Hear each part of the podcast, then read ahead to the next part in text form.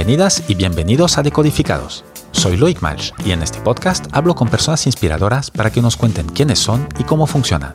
En cada episodio, emprendedores, artistas, deportistas te compartirán ideas concretas que podrás aplicar en tu vida diaria. Inspiración para crecer y mejorar.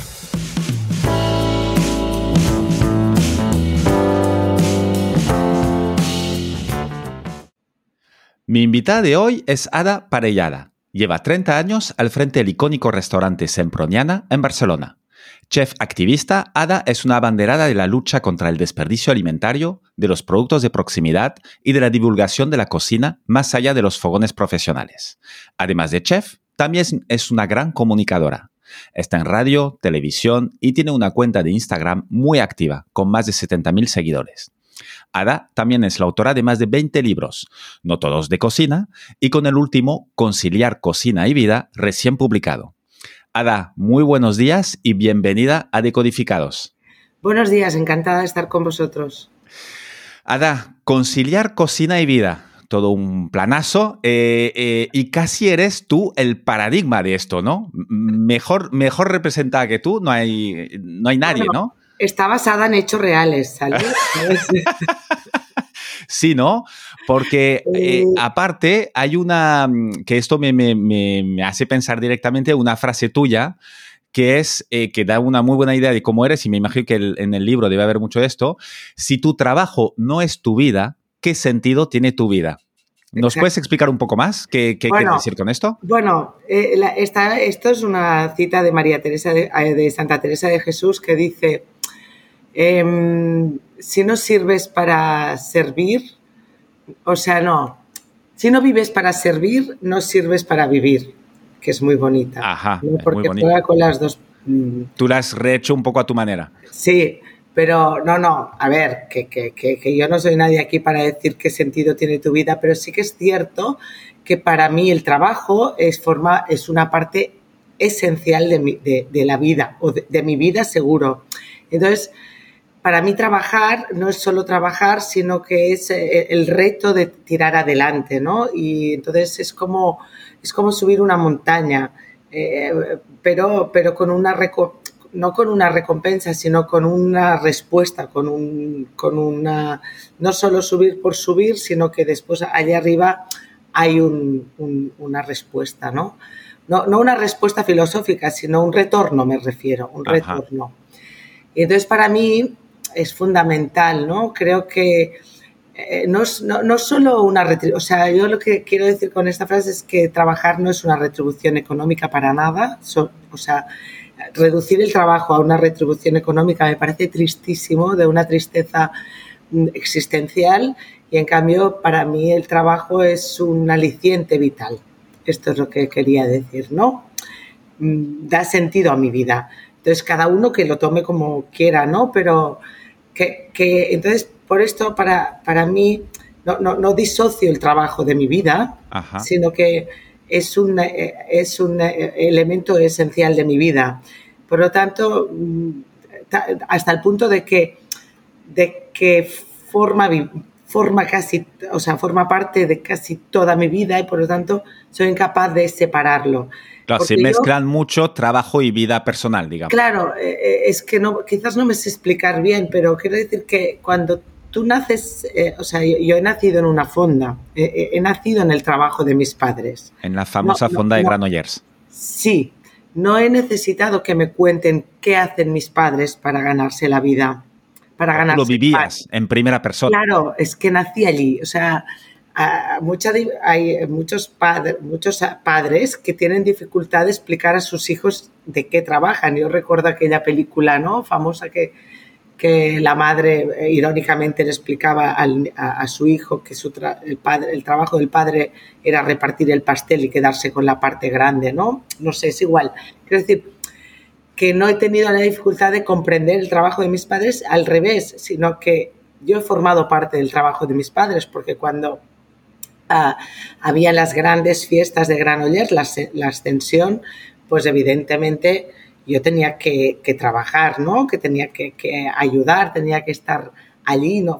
Era manos, eran unas manos más que era, y unos pies más, aunque tuviera 10 años, es igual, tenían un valor incalculable, ¿no?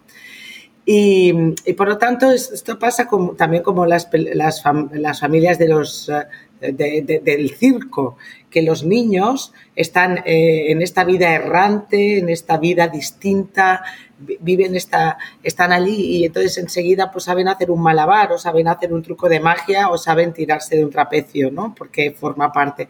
Pues nosotros sabíamos vivíamos esta vida no errante, pero sí distinta y vivíamos esta vida en la que eh, era natural saber hacer un sofrito, vamos, es que y servir un café, o sea, esto era como atender y, y, servir un plato y, o sea, que era como natural.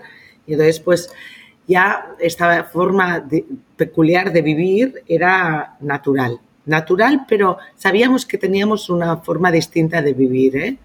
¿Eras consciente de esto? Es decir, que no eras como, no tenías el mismo tipo de vida que otros niños de tu escuela. Sí, sí, sí, totalmente. Piensa que en casa, mis, yo soy la pequeña de ocho hermanos, ¿vale? Y todas mis hermanas siempre hablaban de las familias normales de las casas normales, que evidentemente no éramos nosotros, nosotros éramos distintos, no éramos excepcionales, ¿eh? éramos anormales. Entonces decían, o, subnormales, no sé, pero no. No como los demás, vamos. Pues, no, los demás eran como lo mejor, ¿no? Porque la gente normal, las familias normales, las casas normales, en las casas normales, reivindicaban mis hermanas que querían vivir en una casa normal. Entonces yo viví como, crecí como pensando que las casas normales pues eh, tenían que ser, eran la hostia. Entonces yo quería una casa normal. Bueno, ya te digo, ocho hermanos y hermanas, ya de entrada, ya, eh, ya te, ya te crea cierto ambiente distinto. ¿eh? Viviendo en una fonda, o sea, Y viviendo en una fonda, sí, porque aparte era literal, ¿no? Vivíais encima de la fonda. Sí, sí, sí, sí. Y la verdad es que, que, que, claro, para nosotras las casas normales, o sea, para mí se reducía a comer una sopa por la noche con, bueno, con fideos o letritas o no sé qué, pasta de letras y tal, no sé qué que fuera aguada, porque me parecía el no va más, y esto era, y, llevarte un bocadillo de con el nombre, que pusiera, porque ¿qué pasaba en mi casa? Pues que lo más, lo más normal era cenar capipota. Claro. y eso era lo normal. Lo normal. O sea, lo de cada día era capipota. Y. Eso para los no catalanes, eh, eh, ¿qué, plato es? Callos. Callos. y el bocadillo era de, pollo asado y si tenías suerte iba sin hueso. Bueno, no sé si suerte o no. Bueno, tenías que ir con cuidado, vamos, pero tenías pollo asado. Claro, y te, te, el hueso de la pata, porque mi madre había ido. No tenía tiempo. Y, el bocadillo de la excursión, pues había pillado un pollo asado por ahí, pim, entre dos panes y andaba. Oye, ¿y no, ¿y no has sufrido esto también de alguna manera? Eh, porque me imagino que, claro, eh, con padres trabajando en una fonda, ocho hermanos, eh, eres la pequeña, ¿no? De, los ocho. mucha atención y, digamos, cariño normal, de mucha presencia, pues, pues igual sí que esta parte, igual no la tenías tanto, ¿no? Ah, no, no, evidentemente. Yo tenía una madre que no estaba, pero directamente. Que, pero que estaba pendiente. Es difícil. ¿Sabes? Era una madre ausente, pero pendiente. ¿Y, cómo, lo notabas esto? ¿Cómo te lo hacía notar ella? Ah, bueno, porque, mira, de entrada mm, he, estado escolarizada, he hecho todas las cosas que tenía que hacer. Eh, me saqué el carnet de conducir cuando tocaba, fui a la universidad, todo esto aparentemente eh, es, normal, pero siempre hay una persona detrás que está pendiente, ¿no? No, quiero decir que hay cosas que, entendemos como normales, pero no es verdad. Siempre hay una persona detrás que, aunque no la veas. está gestionando tu... O sea, yo iba, hice todas las comuniones, eh, iba vestida con ropa limpia y llevaba un bocadillo aunque fuera de, pollo. No, me perdí ni una excursión. Eh, es que son pequeñísimas cosas que parecen que, evidentemente mm, son naturales y no, no, no, no. Yo cuando he sido madre me he dado cuenta de la dificultad que supone estar pendiente de todo este lo día a día, lo cotidiano. De lo y sobre cotidiano. Eh, yo me acuerdo que cuando de golpe eh, eh, mi el hijo, mi primer hijo, pues hizo tres años y, claro, teníamos que escolarizarlo. sí, toca esta edad, sí. Claro, entonces mi marido dijo, tenemos que llevar a este niño a la escuela y digo, anda, pues ¿cómo se hace? ¿Cómo se escolariza un hijo? Quiero decir, no, que, parece todo... Eh, sí, no, parece, para, para, los hijos todo es normal, pero para, eh, los padres todo es una primera vez y tienes que indagar y a ver qué pasa y, todo. Y es un trámite y es un... Y yo, eh, yo también lo comprobé, pues fíjate una cosa, ¿eh? Ahora te voy a contar una anécdota que seguro que te hará risa, pero tiene detrás todo un pósito, ¿eh? Todo un, una, una, una historia. Mira, yo cuando me, casé, yo me casé y, en la iglesia no me dejaban casarme porque, según los papeles, me habían bautizado antes de nacer. ¿Y cómo se puede hacer esto? Claro, aquí había un tema, aquí había un tema muy complicado de que, no coincidían los papeles de la, de la iglesia, de mi, de mi historia católica, ¿vale? Con, con los papeles del registro civil que es el mundo laico, ¿no? O sea, aquí había un conflicto cierto, religioso laico. Nunca mejor dicho. Que teníamos que resolver. Entonces, pues sí, fui a buscar mi partida de nacimiento al registro civil y, y, según el registro civil estaba, estoy inscrita un mes más tarde de haber nacido, ¿vale? O sea, yo soy de febrero y en cambio estoy registrada eh, en marzo, el mismo día, pero... ¿En serio? Es decir, naciste para, para el estado civil, tú naciste un mes después. Sí, sí, sí, estoy registrado un mes después. Es claro, aquí empezó pues la gran, la gran investigación, ¿no? ¿Qué había pasado? Porque, ¿Dónde estaba el error? Porque, claro, porque yo estoy bautizada el, el 15 de marzo, pero he nacido el 26 según el registro civil, ¿no? O sea, aquí pasaba algo. Entonces, bueno, esto fue porque em, mi, mis padres, mi padre se olvidó de registrarme y lo resolvieron de esta manera. Bueno, se olvidó. Por, unos días no pasa nada. No pasa nada. Pero lo más simpático fue que detrás ponía que estaba inscrita por ah, un nombre que yo desconocía, un hombre y un nombre que yo desconocía, o sea, algo así como José Pérez García o algo así. Yo digo, ¿y este quién es? Porque yo, ¿quién me registró a mí, no? ¿Quién me inscribió a mí? Y entonces mm, debajo ponía en condición de camarero de la Fonda Europa. ¿Qué significaba esto? Pues que mi padre se olvidó. Y mi madre cuando se dio cuenta, como ella estaba en plena crianza o convaleciente o lo que fuera, o estaba atareada, ya no sé, lo que hizo fue resolverlo como pudo. Envió a un, camarero a registrarme y entonces llamó, seguramente llamó al registro, porque claro, Granollers no deja de ser una ciudad pequeña, en aquel momento supongo más, y, y resolvió por teléfono el trámite. Seguramente le costó alguna paella, ¿eh? porque para que, para que lo, me inscribieran sin, sin, sin quejas, claro. bueno, y gracias, y os agradezco mucho que me lo resolváis, venir y comer aquí, os invito a comer a, todos los del registro civil o cualquier cosa, porque ella lo resolvía bastante con arroces y con... bueno, e, es parte de la, Pero esto, es una madre, esto es una madre pendiente. Tal cual, tal cual. Y unos padres, ¿eh? Oye, ¿y tú, ¿y tú qué has sido? Eh, ¿Has replicado este modelo en tu casa? ¿De madre? ¿Siendo madre? Sí, sí, evidentemente. Sí, sí, sí. ¿Has tenido a tus hijos ahí en el restaurante? No tanto, no tanto, porque yo, yo cuando abrimos Semproniana con mi marido, que es hijo de una familia normal, em, yo le dije de vivir encima, porque a mí me parecía... ¿Tú querías replicar el modelo exacto? Bueno, más que nada... ¿Inconscientemente o conscientemente? Yo abrí Semproniana en el 93 y, me casé en el 94. cuatro y éramos, mi, mi, marido es hijo de una familia muy tradicional y nosotros no empezamos a vivir juntos hasta que nos casamos, ¿vale? Esto formaba parte de un, de un, de un trato tácito que, que, que, nadie se atrevía, bueno, yo menos, a, a, a vulnerar. Y, y entonces, eh, pues yo le dije, bueno, ya cuando nos casemos tenemos que vivir en alguna parte. Yo sería partidaria de vivir arriba del restaurante, que no será más fácil de gestionar y tal.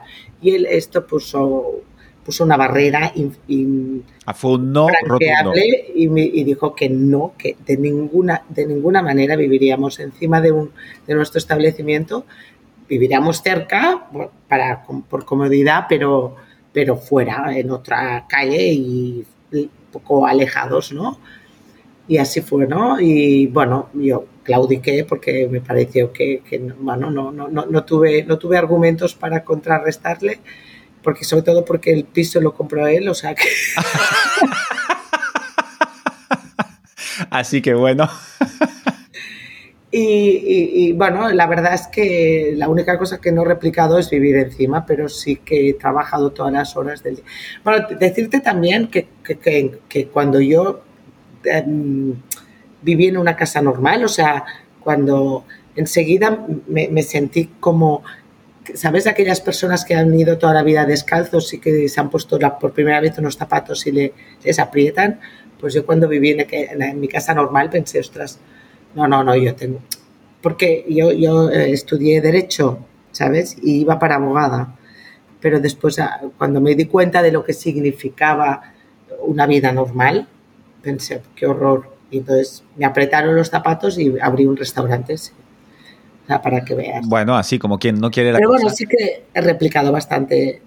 Uh, pues el, a mi madre seguro, porque la admiro, la quiero y la, y la, y la echo de menos a partes iguales. Y, y para mí fue un modelo. Y el, el, claro, ¿cómo se os ocurre? Tú tienes 25 años, estás estudiando Derecho. Eh, Santi, tu marido, eh, está, no sé si está estudiando o ha acabado arquitectura. Eh, ¿De dónde sale montar un restaurante juntos? Bueno, mira, no, no, es que fue. Yo estaba estudiando Derecho y de golpe le dije a Santi, bueno, yo es que esto del Derecho se está acabando la carrera porque estaba en cuarto. Claro, no, no es que era tu primer semestre de carrera. No, no, no. Te quedaba claro, nada para acabar. Había estudiado muchísimo porque además me costaba mucho y, bueno, quiero decir que yo soy muy aplicada y súper obediente si quieres. No he sido nunca esto es, lo, esto es lo que aprendes siendo la pequeña de 8, ¿no? O sea, que eres más obediente, de verdad, porque claro. ¿Sí tú crees? Ah, mira, yo veía a los pequeños como los rebeldes, justamente, no, no tenían. ¿No? No, es una ambivalencia entre mm, protección y amenaza, ¿sabes?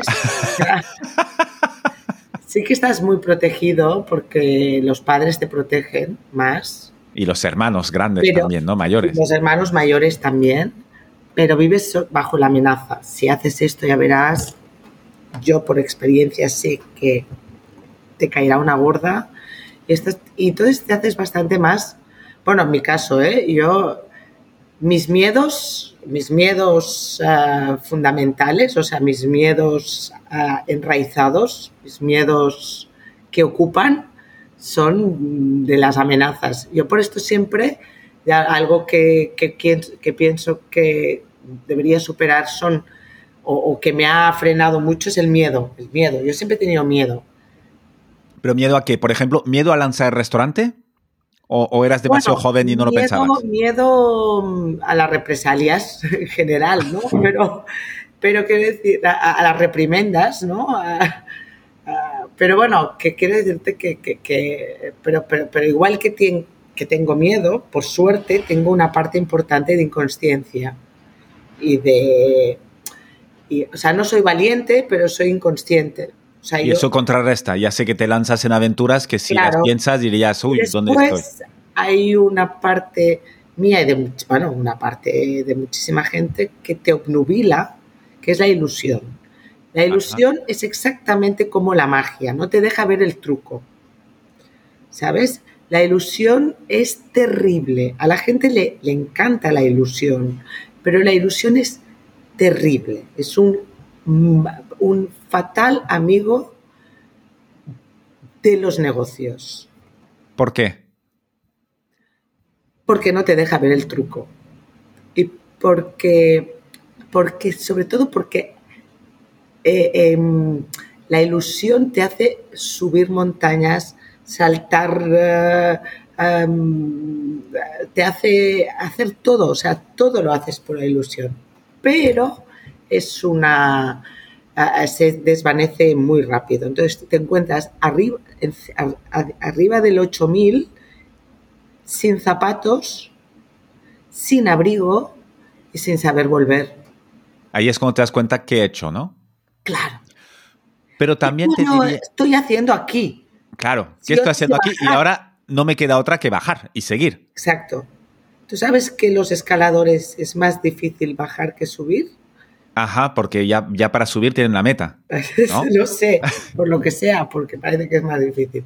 Pero... Eh, pero también nada es lo que te permite, em, yo esto más de una, una, persona que ha pasado por aquí eh, de, empresarios y tal, dice, eh, algunos le ponen ilusión, otros le ponen ingenuidad, ignorancia, dicen, como yo hubiera llegado a saber lo que representaba esto en el follón en el que me estaba metiendo, no me metía pero también es lo que te permite montar cosas, porque si no, nadie haría nada. Claro, o sea, la ilusión es necesaria, pero tiene que estar bien administrada. O sea, tú tienes que dominar la ilusión, no la ilusión te domine a ti, ¿sabes? Tú tienes que vislumbrar, o sea, tienes... Es, un, muy, es un gran enemigo. Por esto tantísimos ah, negocios no funcionan, porque solo están basados en la ilusión.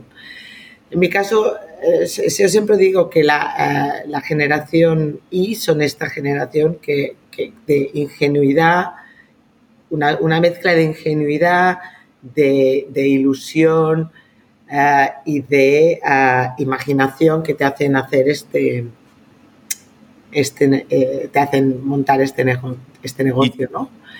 Y cualquier negocio o cualquier empresa, cualquier Quiero decir que, sí que es necesaria la ilusión para, montar empresas, pero siempre es un enemigo de, Bueno, es un riesgo. ¿Tú cómo lo contrarrestas este riesgo? ¿O es, o es igual eh, eh, Santi tiene algo que ver con esto? ¿Os compensáis? ¿O cómo haces para gestionar tu ilusión? Pensamos mucho con Santi. Lo que pasa es que eh, sí que es una persona muy con mucho temple, con mucho temple, muy bastante y muy serena y lo, de la ilusión, él sí que nunca. Esa, nunca le ha hecho ilusión. Ni esto ni creo que nada, pero bueno. Eh, que es una persona con mucho, mucho. Eh, eh, es muy lineal, muy, muy lineal. Y no, y no se cansa, no se cansa en el sentido de que bueno, esto, él va es a su ritmo. Bueno, esto, esto es la mezcla perfecta, ¿no? Una persona con ilusión que empuja y que, y que hace que las cosas pasen y tal, y otro detrás que hace que estas cosas, una vez que han arrancado, continúen. Exacto, exacto. Yo este restaurante no hubiera aguantado sin Santi, esto está clarísimo. Yo, ya, yo este restaurante lo he cerrado ya 30 veces, una vez por año. Como mínimo, ¿no? Mínimo, mínimo. Cerrado, ¿eh? Pero, pero cerrado. Ya no puedo más. He intentado traspasar. Mire, eh, o sea, eh, Santi, ¿y si lo traspasamos ya? Porque, ¿sabes? Pues ya está. Si nos vamos, y si. 30 veces lo he traspasado ya. Pero Santi siempre. Bueno, aguantemos hasta, mira, un año más y tal. Ahora siempre busca la, zanahoria, siempre busca la zanahoria. ya, te, ya te debe conocer ya. Eh, y trabajar en, pareja y en familia, eh, mm, hay pros y hay contras. ya vemos alguno de, las cosas buenas. Que os complementáis súper bien. Eh, ¿Cómo os repartís los roles? Bueno, no, no, ha habido un reparto mm, organizado, sino que ha sido así, pues cada uno lo que más, lo que más confortable se siente lo ha ido o, la verdad es que Santi es un come marrones total, ¿eh? O sea, que entonces le he ido traspasando las cosas que a mí me dan más pereza y tal. Aunque mi madre siempre decía, mm, nena, tú la Claudia Alcalá, que en castellano significa tú la, la, llave del cajón. La caja, siempre la caja. dominando la caja, porque si no dominas las pasetas, no, ¿sabes? Se te va el negocio.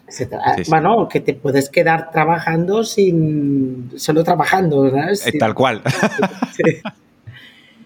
Y la verdad es que esto es lo primero que, que he traspasado, o sea, lo primero que, que le he dado a Santi, porque, bueno, él tiene facilidad con las cuentas y yo soy un desastre. Y entonces, pues nada, él siempre se y eso te da mucha tranquilidad, ¿no? Saber que esta parte que es tan fundamental, pero que no te gusta, ya está en buenas manos y no te tienes que preocupar para nada. Y eso te debe liberar para, pues, para esta ilusión, para imaginar, para crear, ¿no? Sí, sí, sí, sí, sí esta parte que es muy pesada, y, pero en cambio es fundamental, es, es, todo, es todo, porque yo sí que trabajo por, con, otros, con otros retos, ¿eh? pero aquí trabajan 20, 20, personas que son 20 familias. Poca broma. Y tienes ¿eh? esta responsabilidad. Poca broma. O sea, al final todo es, una, todo es divertido mientras tú respondas a tu responsabilidad principal, que es, que es uh, poder pagar el sueldo a estas personas. ¿Os ha pasado alguna vez de encontraros en periodos sí. eh, donde dices al final de mes no sé cómo voy a pagar a la gente? Por supuesto. O sea, nos ha pasado yo, una vez, bueno, dos veces. Una muy al principio, que bueno, pues que por, por, por, es natural, ¿no? Pero pasa que al principio pues estábamos con un equipo muy joven, también muy, muy ilusionado y tal, y entonces, bueno, hicimos lo que pudimos, pero bueno, fue, fue un traspiés muy, muy pequeño, pero entonces sí que tuve un traspiés muy bestia, o sea, realmente una, sufrimos muy profundamente la crisis del 2008, Ajá. por diversas circunstancias. Una, las coyunturales, las que sufrió todo el mundo. O sea, estábamos en, evidentemente una crisis económica de dimensiones brutales, pero a mí me, me pilló en un momento laboral, vital y laboral, que, que aún la, la, la, hizo más grave, ¿no? Porque yo estaba en un momento muy relajado. O sea, yo creía que ya estaba consolidada. Es lo peor que puede creer un... Claro, estabas confortable, estabas cómodo. Sí, yo creía en mí, creía en mi, en, en mi profesionalidad y creía en mi modelo de negocio. Estaba convencida de que te, estaba en el buen camino. Y esto es lo peor que puede creer un empresario. Un empresario siempre tiene que tener miedo, siempre tiene que tener temor, siempre que tiene que estar dudando, dudando de su, de su, de, de, de su profesionalidad, de su expertise de, expertise que ahora decís, de todo esto. Siempre se tiene que estar formando, siempre tiene que estar temeroso. O sea, sí, en el sentido de que, de que nada está ganado para siempre. Nada. No uh, es muy volátil. La volatilidad es una característica de, de, uh, de, de nuestro... De nuestros tiempos, ya te digo. Sí, y de, los negocios y tenemos que estar siempre muy atentos, muy atentos, muy atentos. Claro, y tú te encuentras esto que llevabais 15 años, ¿no? Más o menos, en el 2008. Bueno, el dos, eh, sobre todo el drama fue el 2012 porque ya llevábamos unos años de pérdida, bueno, de, de, migración, de migración en, en, el sentido de cada, cada vez más menos negocio y no nos dábamos como cuenta. Fue paulatino así, no fue de un día para otro. No, es no, peor no. todavía. Es, es, es la rana sí. que, que, va, que se la van hirviendo, ¿no? Cada vez teníamos menos clientes, pero lo, lo, lo, lo culpábamos a la crisis, ¿no? Nuestra incapacidad de adaptarnos al momento. ¿Y cómo os disteis cuenta? ¿Cuál fue, ¿Cuál fue el cambio de chip bueno, y que os permitió fue, sobrevivir al final? Sí, en junio, jul, en junio, julio del 2012, eh, Santi me dijo, no tenemos dinero, no tenemos, no tenemos dinero. O sea, no tenemos dinero, o sea, no, no hay. Estamos... En plena temporada, porque eh, junio, julio no, es... Nosotros, para nosotros no es plena temporada. Nosotros trabajamos más en, en invierno que en verano. ¿Trabajáis más, menos con turistas que con gente regular? Sí, nosotros trabaja, nuestro público es local. Ajá. Entonces, Santi me dijo, no, no tenemos dinero y ten, esto está a las últimas. O sea, la caja está vacía y tenemos deudas y, bueno, o sea, estamos a punto de, no podemos asumir los pagos y entonces tenemos que hacer algo y Vicente me dijo, mira, esto fue en julio, me dijo, mira, hacemos una cosa, nos vamos de vacaciones, cerramos, cerramos, cerramos en agosto. Solíais cerrar, como siempre. Sí, no, cerrábamos una semana, pero aquel año dijimos, cerramos tres semanas para no... Estas tres semanas pensamos a ver cómo y, y después abrimos en septiembre. Y sí, eh, en diciembre no ha habido un cambio, cerramos definitivamente. Porque no puede, y entonces hablamos con el personal, les pedimos, les pedimos un poquito, éramos poquitos ya, ¿eh? les pedimos una implicación y, entonces eh, un poquito de comprensión, estaban un poco así, pero aceptaron. Y entonces yo en septiembre abrimos, pero bueno, pero a mí me salió la escarlata, la Scarlett O'Hara, o la escarlata O'Hara, una escarlata O'Hara me salió pero es que, pero hasta me, sorprendo de mí misma porque fue, no, voy a pasar, no pasaré hambre. empezamos a, bueno, cambiamos todo, ¿eh? cogimos la carta, la carta, o sea, del restaurante, la cambiamos de arriba a abajo, empezamos, eh, cambiamos, cambiamos los, empezamos a hacer menús, menús de mediodía, menús de grupos, menús de jóvenes. Pues no teníais menús, era pura carta. Era carta solo era carta. Empecé a hacer menú de mediodía económico, menús de grupos, de todo. O sea, esto era como Iberia, y, ¿sabes? como, cualquier, eh, bueno, de estas compañías aéreas, que tú sabes que el de al lado ha pagado otra cosa para el mismo servicio. Pues yo, los clientes me llamaban y me decían, somos un grupo, vale, ¿qué, queréis pagar? ¿20? Pues yo les hacía una, una comida para 20, es igual, por 20 euros. 30, o sea, el precio lo ponía el cliente. No, no. Y tú ya te adaptabas con esto, pero ganabas cliente. Yo, con tal de que viniera, lo que fuera. Estamos abriendo los domingos, no, no cerré durante ocho años ningún día. Saqué ¿Ningún día? Ningún ¿Y tú estabas ahí siempre? Siempre. He estado durante ocho años trabajando, pero sin parar. Eh, bueno, en, Enseguida cambió, ¿eh? o sea, cambió enseguida la dinámica. Sí, los, los efectos fueron inmediatos de los cambios. Muy inmediatos, pero por diversas circunstancias. ¿eh? También hubo una coyuntura externa que lo, lo propició, pero yo saqué los manteles, miramos todos los gastos, reducimos al máximo, saqué todos los manteles, eh, pinté las mesas mmm, para evitar la, la, lavandería, que era un gasto muy, muy bestia. Eh, bueno, hicimos de, de todo y, y, la dinámica. También por una cuestión externa que no, no, controlaba yo, pero que fue una chamba que salió de, Y es que justo me pidieron hacer un anuncio de televisión a nivel estatal para toda la península, para todo el estado. Y este anuncio era de, de, de lavavajillas, es igual, es igual. Y el anuncio decía que era Ada Parellada del restaurante Semproniana. O sea, este anuncio que, que fuera una suerte enorme porque además me pagaron. Sí, no solo te pagaron, sino que te dieron publicidad gratuita, brutal. Brutal. Y además, no en entornos culinarios, sino en entornos generales. O sea, la gente estaba mirando una película de terror, estaba mirando un, un concurso de, de, del calamar, yo qué sé, o estaba mirando un programa de bromas o un late show. Y ahí salías o, o la telenovela del mediodía o lo informativo. Es igual. Todos los públicos de todas las edades se cortaba eh, en época donde las redes sociales tampoco tenían, o sea, que la gente miraba mucho televisión convencional. De golpe cortaban lo que estaban mirando o estaba mirando una peli porno, no sé, da igual. Lo cortaban y salía yo, hola, la parellada del restaurante Semproniana, porque además salió durante seis meses machaconamente, ¿sabes? Aquellos anuncios que dices, basta ya. No la quiero ver más, ya, me voy a su restaurante para verla real. Pero no sabes, es que fue, porque la gente se había olvidado de Semproniana y de golpe, ay, la gente no, no, no, se le quedó aquí, en, el, en, aquel rinconcito del, del cerebro que no sabes cómo, porque dicen, ¿dónde vamos a cenar? Ah, Semproniana. Pero no, saben, no sabes por qué te acuerdas de Semproniana. ¿Te acuerdas de Semproniana? Pensando que te acuerdas porque te acuerdas, pero no, es porque has visto a Ada Parellada con un lavavajillas por allí, se te ha quedado aquí y has dicho, y de golpe te acuerdas, ¿no? y Ada, ¿por qué, ¿por qué sale este anuncio? ¿Por qué te lo proponen a ti?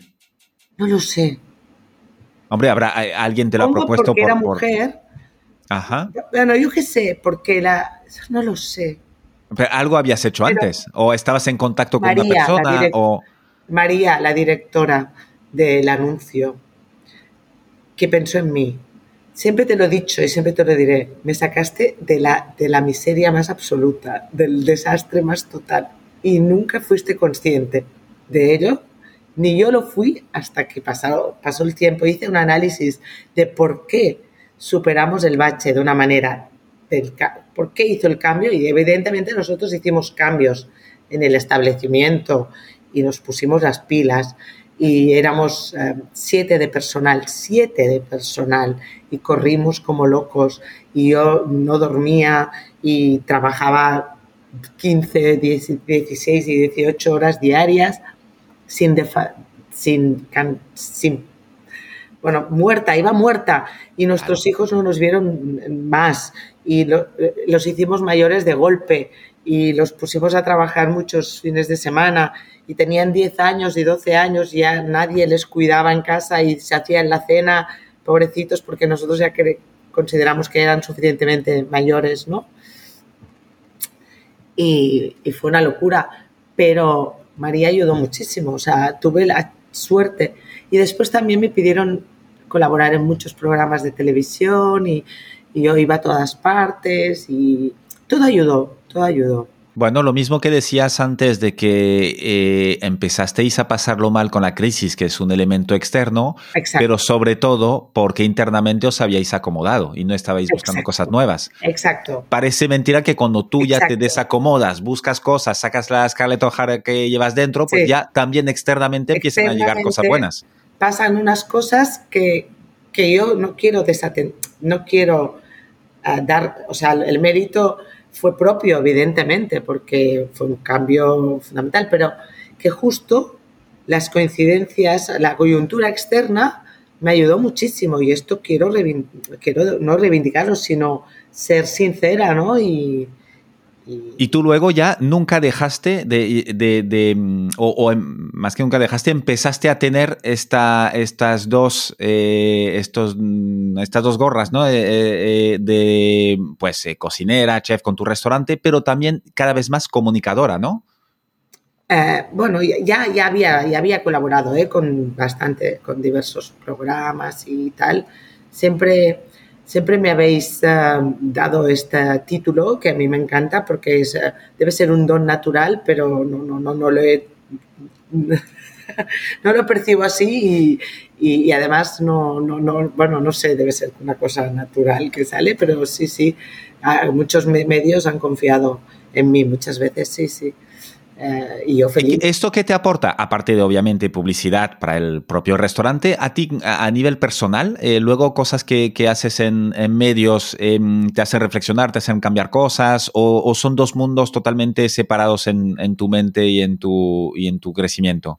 No, sabes, lo que me aporta fundamentalmente es que delante de una cámara tienes que ser más ágil, ah, tienes que ser muy ágil y tienes que dar contenido es muy importante, cámara, micrófono, lo que sea. Entonces, eh, lo que me, ha, hecho aprender muchísimo, porque claro, cuando tú cocinas y tal, eh, siempre acabas cocinando un poco lo que te sientes, lo que tú conoces, te sientes confortable, ¿no? No, no, no lo que, ¿sabes? Eh, intentas, sí, hombre, cada, pues a lo mejor aventurarte un poco, pero sobre sólido, ¿sabes? En cambio, cuando cada semana tienes que enfrentarte a una televisión y tienes que sacar un plato adelante, pues tienes que mm, pensar, mm, bueno, pensar qué receta, cómo, tal y cual. Es otro lenguaje y es un reto y es un aprendizaje constante. Lo que quiero decir en definitiva es que he aprendido gracias a, los medios. O sea, que para mí ha sido un aprendizaje bestial, ¿sabes? No sé, y luego llega un momento que te... ¿eh? Me, llega un momento me ha nutrido mucho, me ha nutrido. Creo que ha sido... Sí, he aprendido muchas cosas. Creo que ha sido al revés, ¿no? Que me han, me han contratado como experta o como conocedora y yo, pues gracias a, a, este contrato he aprendido. O sea, me, eh, gracias has, a has, mejorado en, en lo mejorado mucho. en tu negocio central, digamos. Sí, me he hecho más experta. Ah, no, bueno, se, se bueno, no, una, una, cosa no la otra. No sé cómo decírtelo, ¿no? Te, te contratan porque sabes, pero en realidad uh, sabes porque porque te contratan. Se va a ir retroalimentando. Y oye, Ada, y llega un momento que decides abrir una cuenta de Instagram. Ah, ¿por, qué? Yo no, yo no. Yo no, porque va, esto, esto fue porque yo tenía así en aquel momento contratada una agencia de comunicación. me dijo, pero primero, primero un día me acuerdo, una, una noche vino uno, un amigo mío de la infancia que trabajaba en medios de comunicación en, en TV3 y justo trabajaba en la parte digital de, de TV3. Y me dijo, Ada, ¿sabes que hay una cosa que llaman redes sociales? Pero te estoy hablando también 2012 o así, ¿eh? me acuerdo porque era una noche que había muy poca gente, pero que él estaba y yo estaba pues por ahí pululando y me dijo, tienes que hacerte una página de Facebook. Yo digo, ¿pero de qué? ¿Qué? ¿Qué yo te lo... qué palo, vaya, vaya, qué palo. Ya bastante tengo yo como para tener una página de Facebook. ¿Pero qué me dice? ¿Qué es esto? Sí, sí, tienes que hacerte una página de Facebook y tal. Y, bueno, me, yo por no quedar mal con él y tal, y pensé, bueno, pues venga, va y me, la hizo, me la hizo, pero aquella noche, ¿eh? O sea, ahí, in situ, en el restaurante ya te hizo la página. Sí. Me dijo, va, te ayudo. Y, entramos, no sé, fue muy rápido, ¿no? Pues evidentemente. Yo pensé, vaya palo. Pero mira, resulta que descubrí Facebook, y que no tenía ni idea, evidentemente me daba un palo enorme, y, y descubrí aquel uso que al principio todos usábamos en Facebook, que era encontrar amigos antiguos. Cotillear. Sobre todo, sobre todo relación social, porque esto era en 2012, ¿no? Era todo este rollo de, ¡ay, qué gracia! Pues mira, ahora eh, tal, ¿no? Y, y, al cabo de bastantes años yo ya tenía, contra, yo ya con Facebook ya, pues ya, ya me sentía confortable, cotilleaba, colgaba mis cosas, no sé qué. Y, y, y vino la de agencia de comunicación me dijo, tendríamos, tendríamos que hacer una página de Instagram. Y entonces yo le dije, ya tengo bastante con Facebook. dijo, no, ahora es Instagram. Bueno. Entonces la hicimos con restaurantes Ada Parellada, que representaba a mí y a Semproniana, evidentemente. Después hubo un momento en que durante el proceso eh, la de comunicación me dijo, tenemos que separar las cuentas, Reina, porque esto... Semproniana no, no opina, ¿sabes? De estas cosas. No puedo opinar tanto. Yo dije... Y entonces dije, qué palo, qué palo. Separamos las cuentas, perdí un montón de, información, claro. porque tenía cosas muy chulas yo en en mi Instagram antiguo. Y separamos las cuentas y, y bueno, y entonces allí me sentí muy libre como hada aparellada y dije, bueno, yo aquí me lo voy a pasar bomba. Ya verás tú. Y ahí fuiste tú, sin pensar tanto en el restaurante o tal, sino en las cosas que a ti te hacían gracia. Sí, pero, pero sin, de manera intranscendente, o sea, sin pensar que nadie le pudiera interesar ni lo que yo dijera, ni hiciera, ni colgara, ni nada. Y oye, aquí he sido no libre, no, lo siguiente muy... Y esto ha crecido eh, eh, eh, bastante y rápido. Sí, sí, bastante. No, no es nada, pero no es nada porque hay un montón de gente que tiene un montón de más, ¿no? Pero pienso que ha crecido mucho porque precisamente allí, pues en esta cuenta he hecho lo que me ha dado la gana y, y creo que es uno de los valores que valoran, una de las actitudes que valoran los seguidores, que seas libre. Totalmente. Oye, y ahora que estamos y a veces en no lo soy tanto, ¿eh? porque digo, ¡ay! ¿Así te cortas? miedo. ¿Te cortas ahí? Hombre, hay algún momento que, claro, ves, para mí, 70.000 seguidores, para mí es mucho. Es mucho, muchísimo. muchísimo. Bueno, 70.000 personas son muchas personas. Que dices, oye, son menos que otros, sí, ya, pero son muchas. Sí, no es nada, pero para mí es mucho, sí. Eh, no es nada, no es nada significante para nadie, pero para mí, para mí es mucho, mucho. Yo siempre pienso, eh, cuando tenía 25.000 pensaba, uh, tengo 25.000, es la mitad de la población de Granollers, siempre digo, la mitad de, la mitad de Granollers me sigue. Cuando tuve 50.000 digo, onda, todo Granollers me sigue. que es fuerte, ¿eh? Hombre, es fuerte. claro, juntos, los juntos, Claro, es que estamos acostumbrados a ver millones y millones y tal que no nos damos cuenta que 50.000 es mucha gente. Sí, para mí, o sea, quiero decir que, que, no me lo, que no me crea nada, porque no es nada a nivel eh, influencer, no es nada, porque evidentemente hay gente, muchísima gente que lo supera y, holgadamente, pero para mí y haciéndolo todo en catalán, porque en esto soy, no es que sea estricta, es que no tengo tiempo de, hacer, de, escribir tanto, ni de hacerlo duplicado, ni nada. Y, además mi público y mi gente es muy cercana. Y, o sea, que para mí, y sin tener ninguna línea, sin... publicando únicamente lo que a ti te apetezca, que, nadie te diga nada, ni tal. Y me sale el chumino, claro. No tienes línea editorial. eres irregular. Em, haces. vas de bueno, soy. En un nicho que es el catalán, que no hay tanta gente. No, no, si lo mires a nivel de, catalano parlantes, tienes muchísimos seguidores. Claro, eh, tienes. Ah, vas de. un día sale mi hijo y el otro día sale un productor y el día siguiente un plato y ala no hay quien lo aguante, es un caos. Bueno, pues se ve que, sí, que hay, mucha gente que lo aguanta y que le gusta. Yo creo que al final la única cosa que, es así, que creo que es la clave del éxito, digamos, de este pequeño éxito, es que esa soy así ya está. O sea, que es la que no hay trampa ni cartón. Y que no es una hay, ventana a tu realidad y que no hay ningún interés comercial o, crematístico detrás de esto. Y eso yo creo que se nota en. Tú sueles tener bastantes comentarios en tus, en tus publicaciones, que la gente se siente identificada o empatiza y comenta y, se siente muy cercanos. Te tengo que decir que me siento fatal porque contesto poquísimo, si no cero.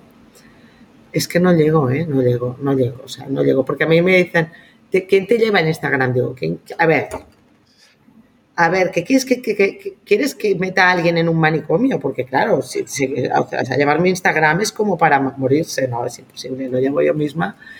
Y después, claro, esto pues, me dificulta mucho contestar. Los agradezco enormemente, evidentemente, imagínate, claro, los agradezco, imagínate. Pero, mm, porque siempre quiere decir que hay alguien allí, hay alguien, hay alguien, ¿no? Pues hay alguien allí y después, pues, ah, pero me, me, me, entristece mucho no poderlos contestar, mm, pero es que de otra manera no, no, no, no podríamos tirar, a, avanzar, ¿sabes? No podríamos avanzar, estaría contestando. solo, o sea, dedicada solo a esto. Y no, no. Hay una vida que se refleja un trozo, eh, pero la vida está. Claro, ¿cuánto le dedicas tú al Instagram a la semana? No hay no hay orden ni concierto.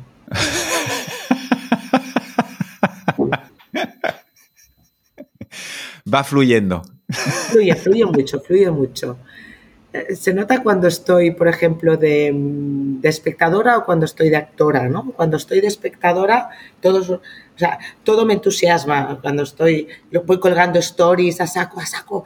aquel día hay mil stories. Pues yo que sé, he ido a la feria de no sé qué, son 40.000 stories. Cuando yo te estoy, cuando estoy haciendo un taller, pues ya, ya, ya nada. ya, no sale nada. estás centrada en lo tuyo.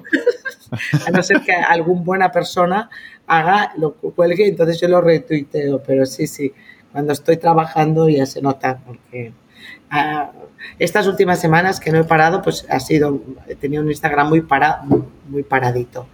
Tengo un montón de recetas que editar, pero está paradito.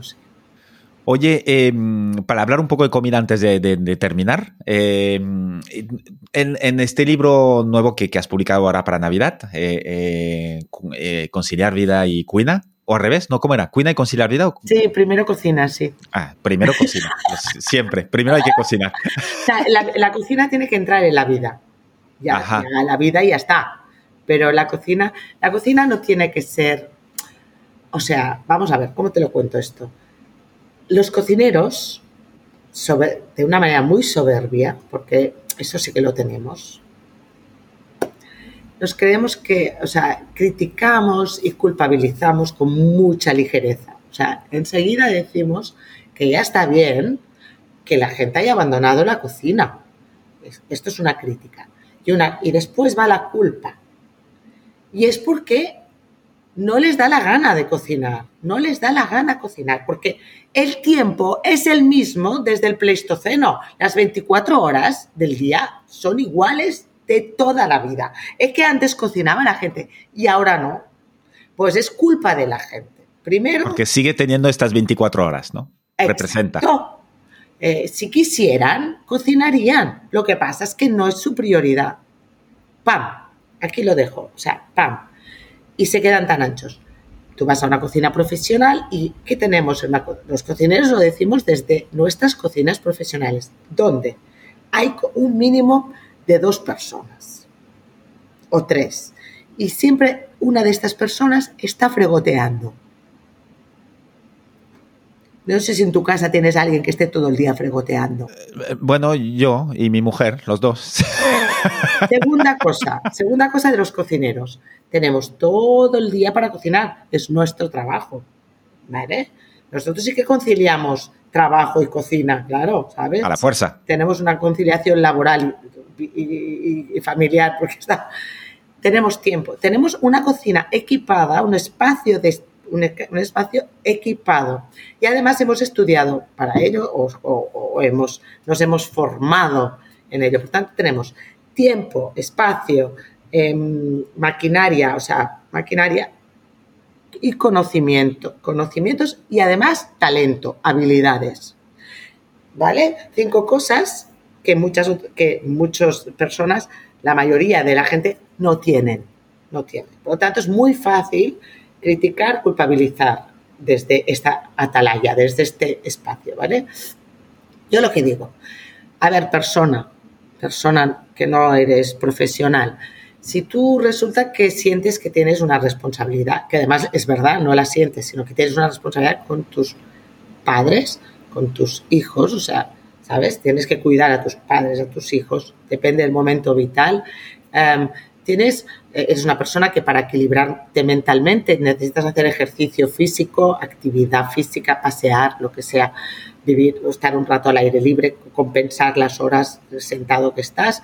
Eh, si eres una persona que tienes inquietudes culturales, te gusta el teatro, leer, eh, esto te nutre, eh, ¿sabes? Una persona que necesitas tener una vida social, oye, que, necesitas, que, tienes tus aficiones de numismática, yo qué sé, filatélicas, lo que tú tengas, tus momentos.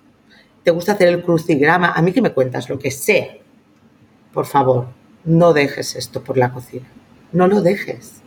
No dejes que tus, tus responsabilidades, tus necesidades y tus aficiones se vean mermadas o arrinconadas eh, por la cocina. Imagínate, no, es que yo dejo a mi hijo en la bañera porque tengo que hacer un sofrito, porque lo dice Ada Paella y él ya se baña solo. Que se te va a ahogar, nena. ¿Sabes? Por favor, no lo dejes en la cocina porque tienes que hacer una corona de, de no sé qué o un relleno, pollo relleno. No, no. ¿Vale? El estilo de vida, de vida evidentemente ha cambiado. No es lo mismo ahora que en 1960 ni en 1980.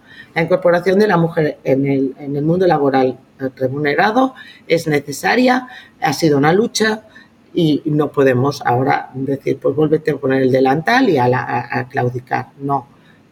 Quiero decir que hay muchos derechos adquiridos que, que son el resultado de una lucha em, de, de, una lucha que ha supuesto muchas renuncias, ¿vale? Y muchas horas, muchas renuncias de horas de sueño y de y que ahora... De muchas cosas, sí, sí. Que ahora no podemos desde nuestra cocina confortable decir, tienes que cocinar y volver a no. Ahora bien. no solo la mujer puede cocinar. ¿eh? No, no, no. Yo hablo de la mujer porque sé lo que nos ha costado estar donde estamos. y porque sigue siendo en, los hogares la persona que más cocina. No, yo hablo de la mujer, eh, no como... Pero, pero, porque, pero, pero sé que eh, ha, ha estado asociada la cocina a la mujer por un lado, durante muchos siglos y, nos ha costado sacarnos el, el, delantal, o sea, colgar el delantal ha sido, es el símbolo de la, de la lucha. O sea, mi madre no cocinaba, no cocinaba nada, nada por principios, porque era ¿Por principios? Sí. Ah, qué bueno. Porque era hiperfeminista y no hacía nada de las tareas del hogar porque no quería hacer nada de las tareas del hogar. Tampoco las hacía mi padre, ¿eh?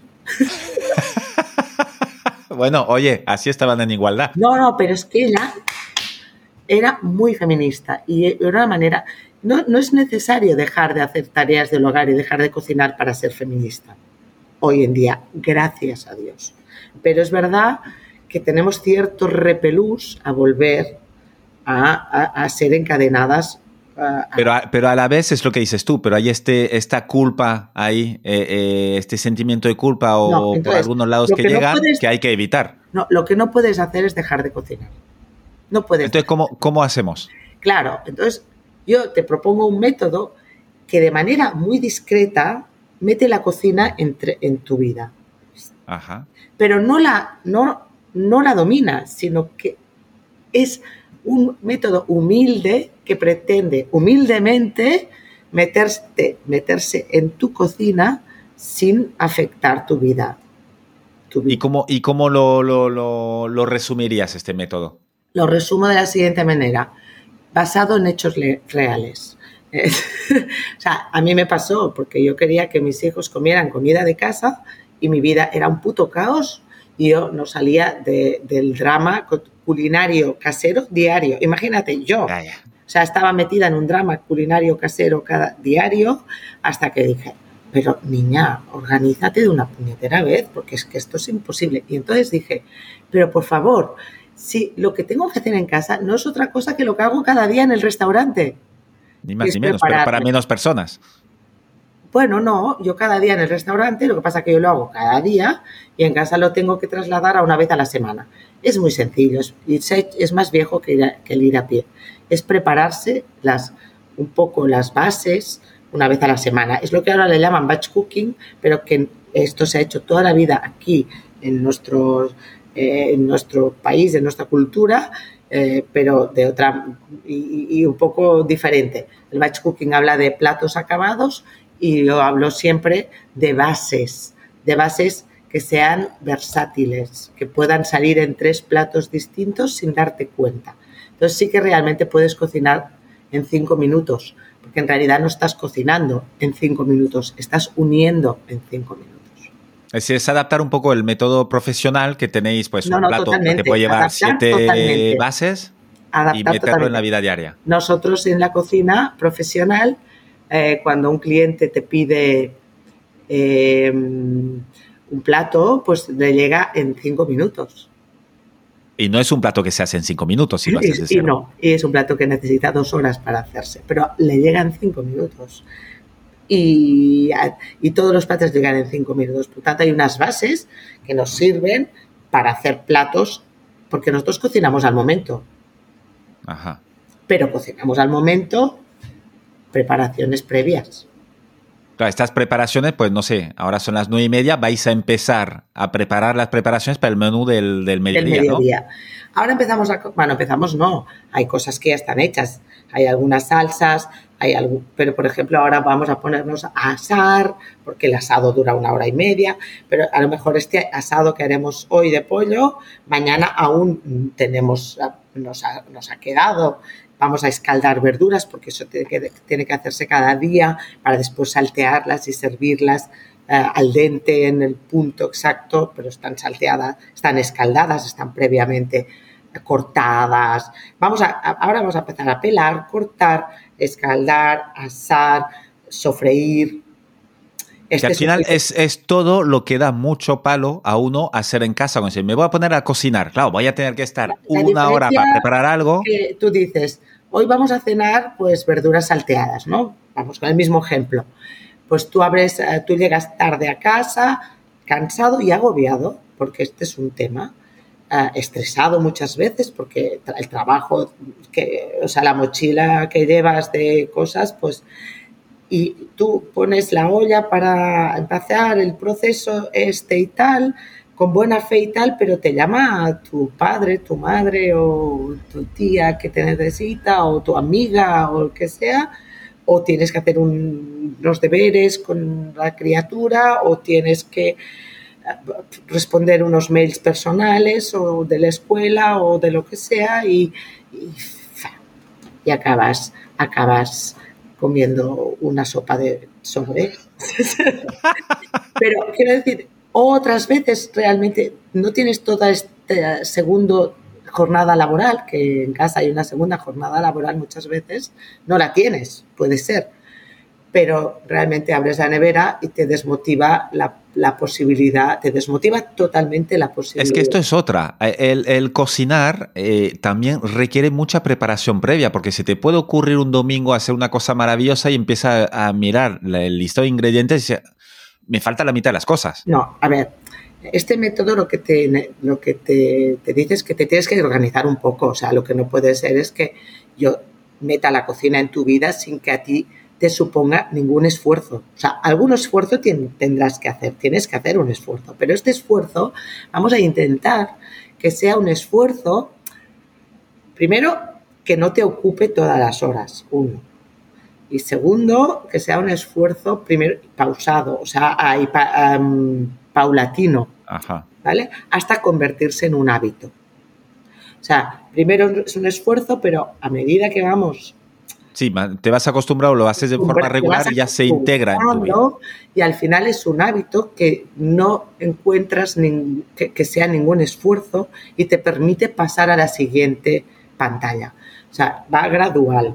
Primero empezamos a tope, hay un poco, después...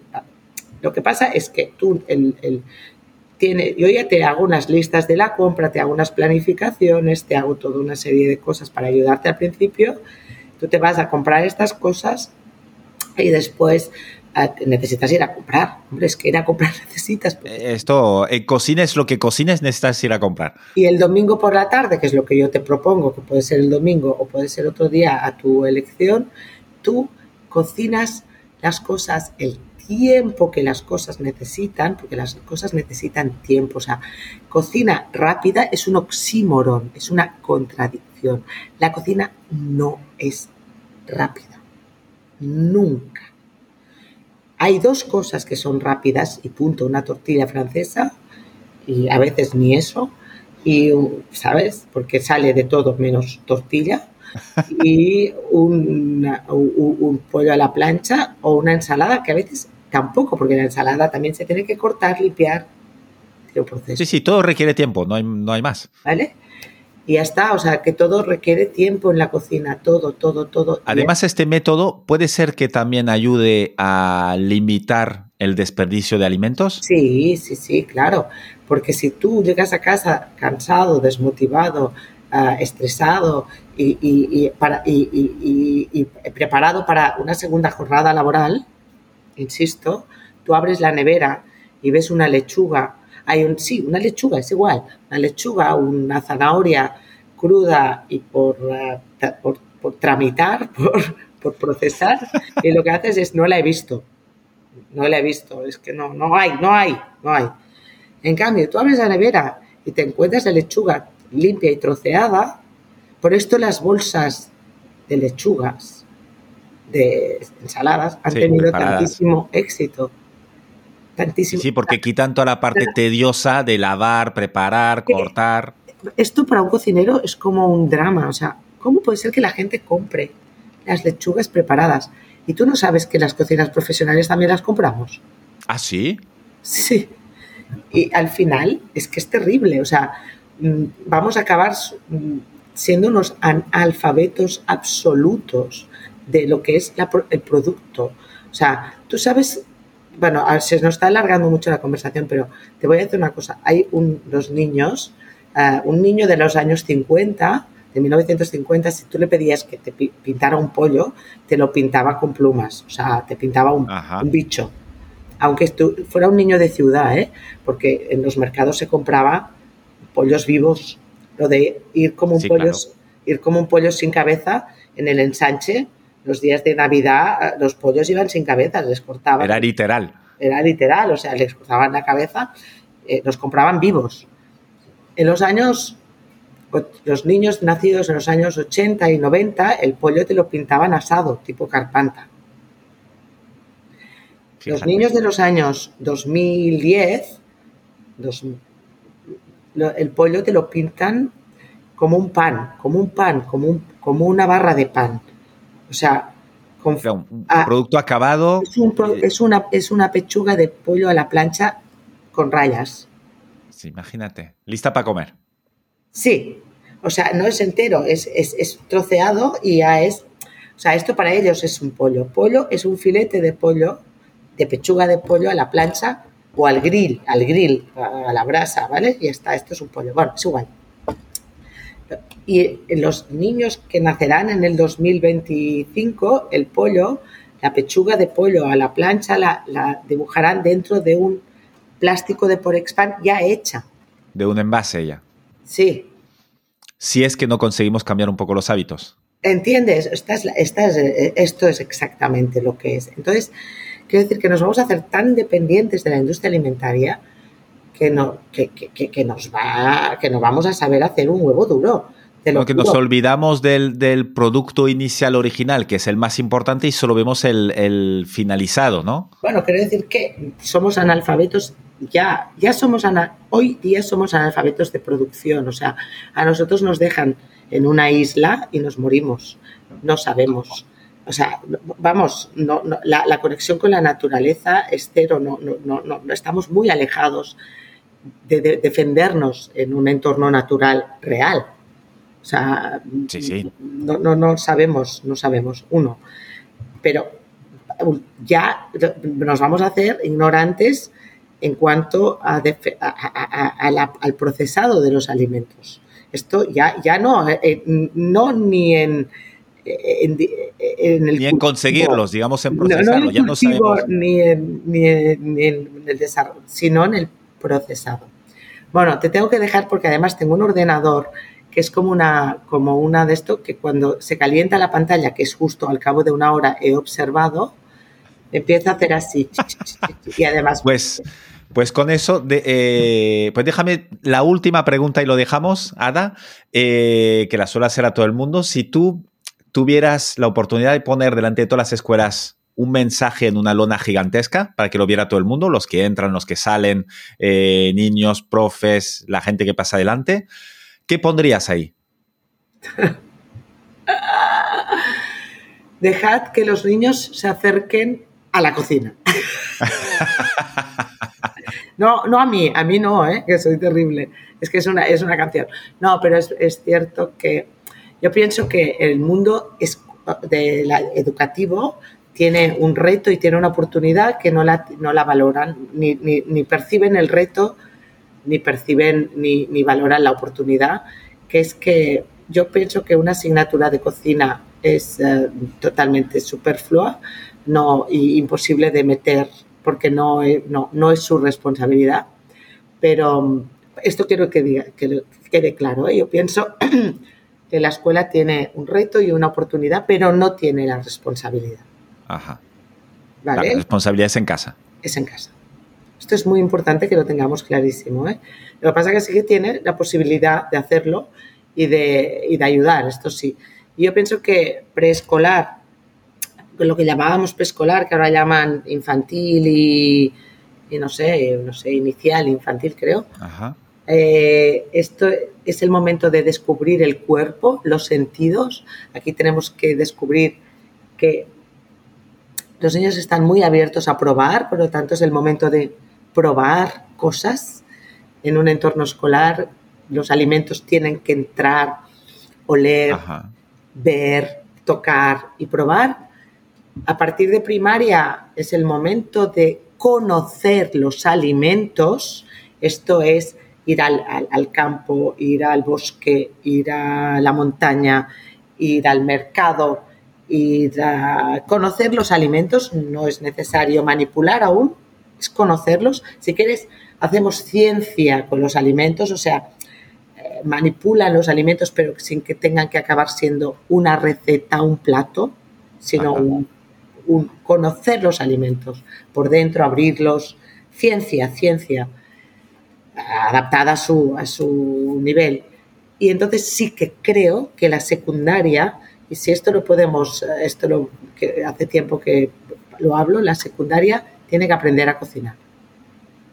eso y bachillerato es un momento maravilloso para aprender a cocinar y lo amplío, lo amplío, no aprender a cocinar solo, sino aprender a llevar una casa que al final es, una... un hogar, ¿eh? Una casa.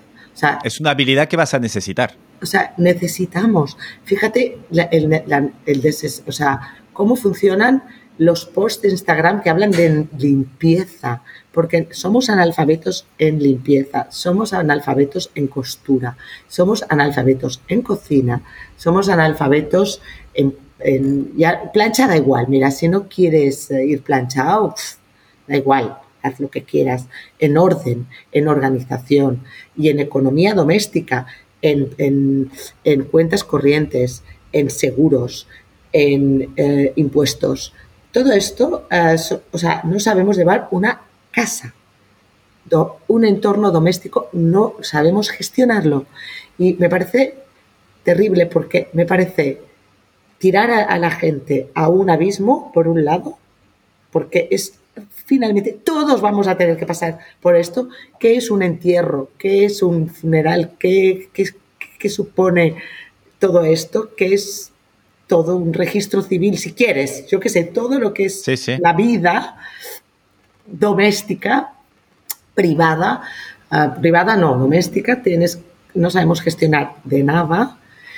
Y Además de esto, de no saber y tal, y por lo tanto estar indefensos delante de estas situaciones, es muy poco sostenible. Si queremos mantener el planeta, tenemos que saber llevar, gestionar nuestra vida personal.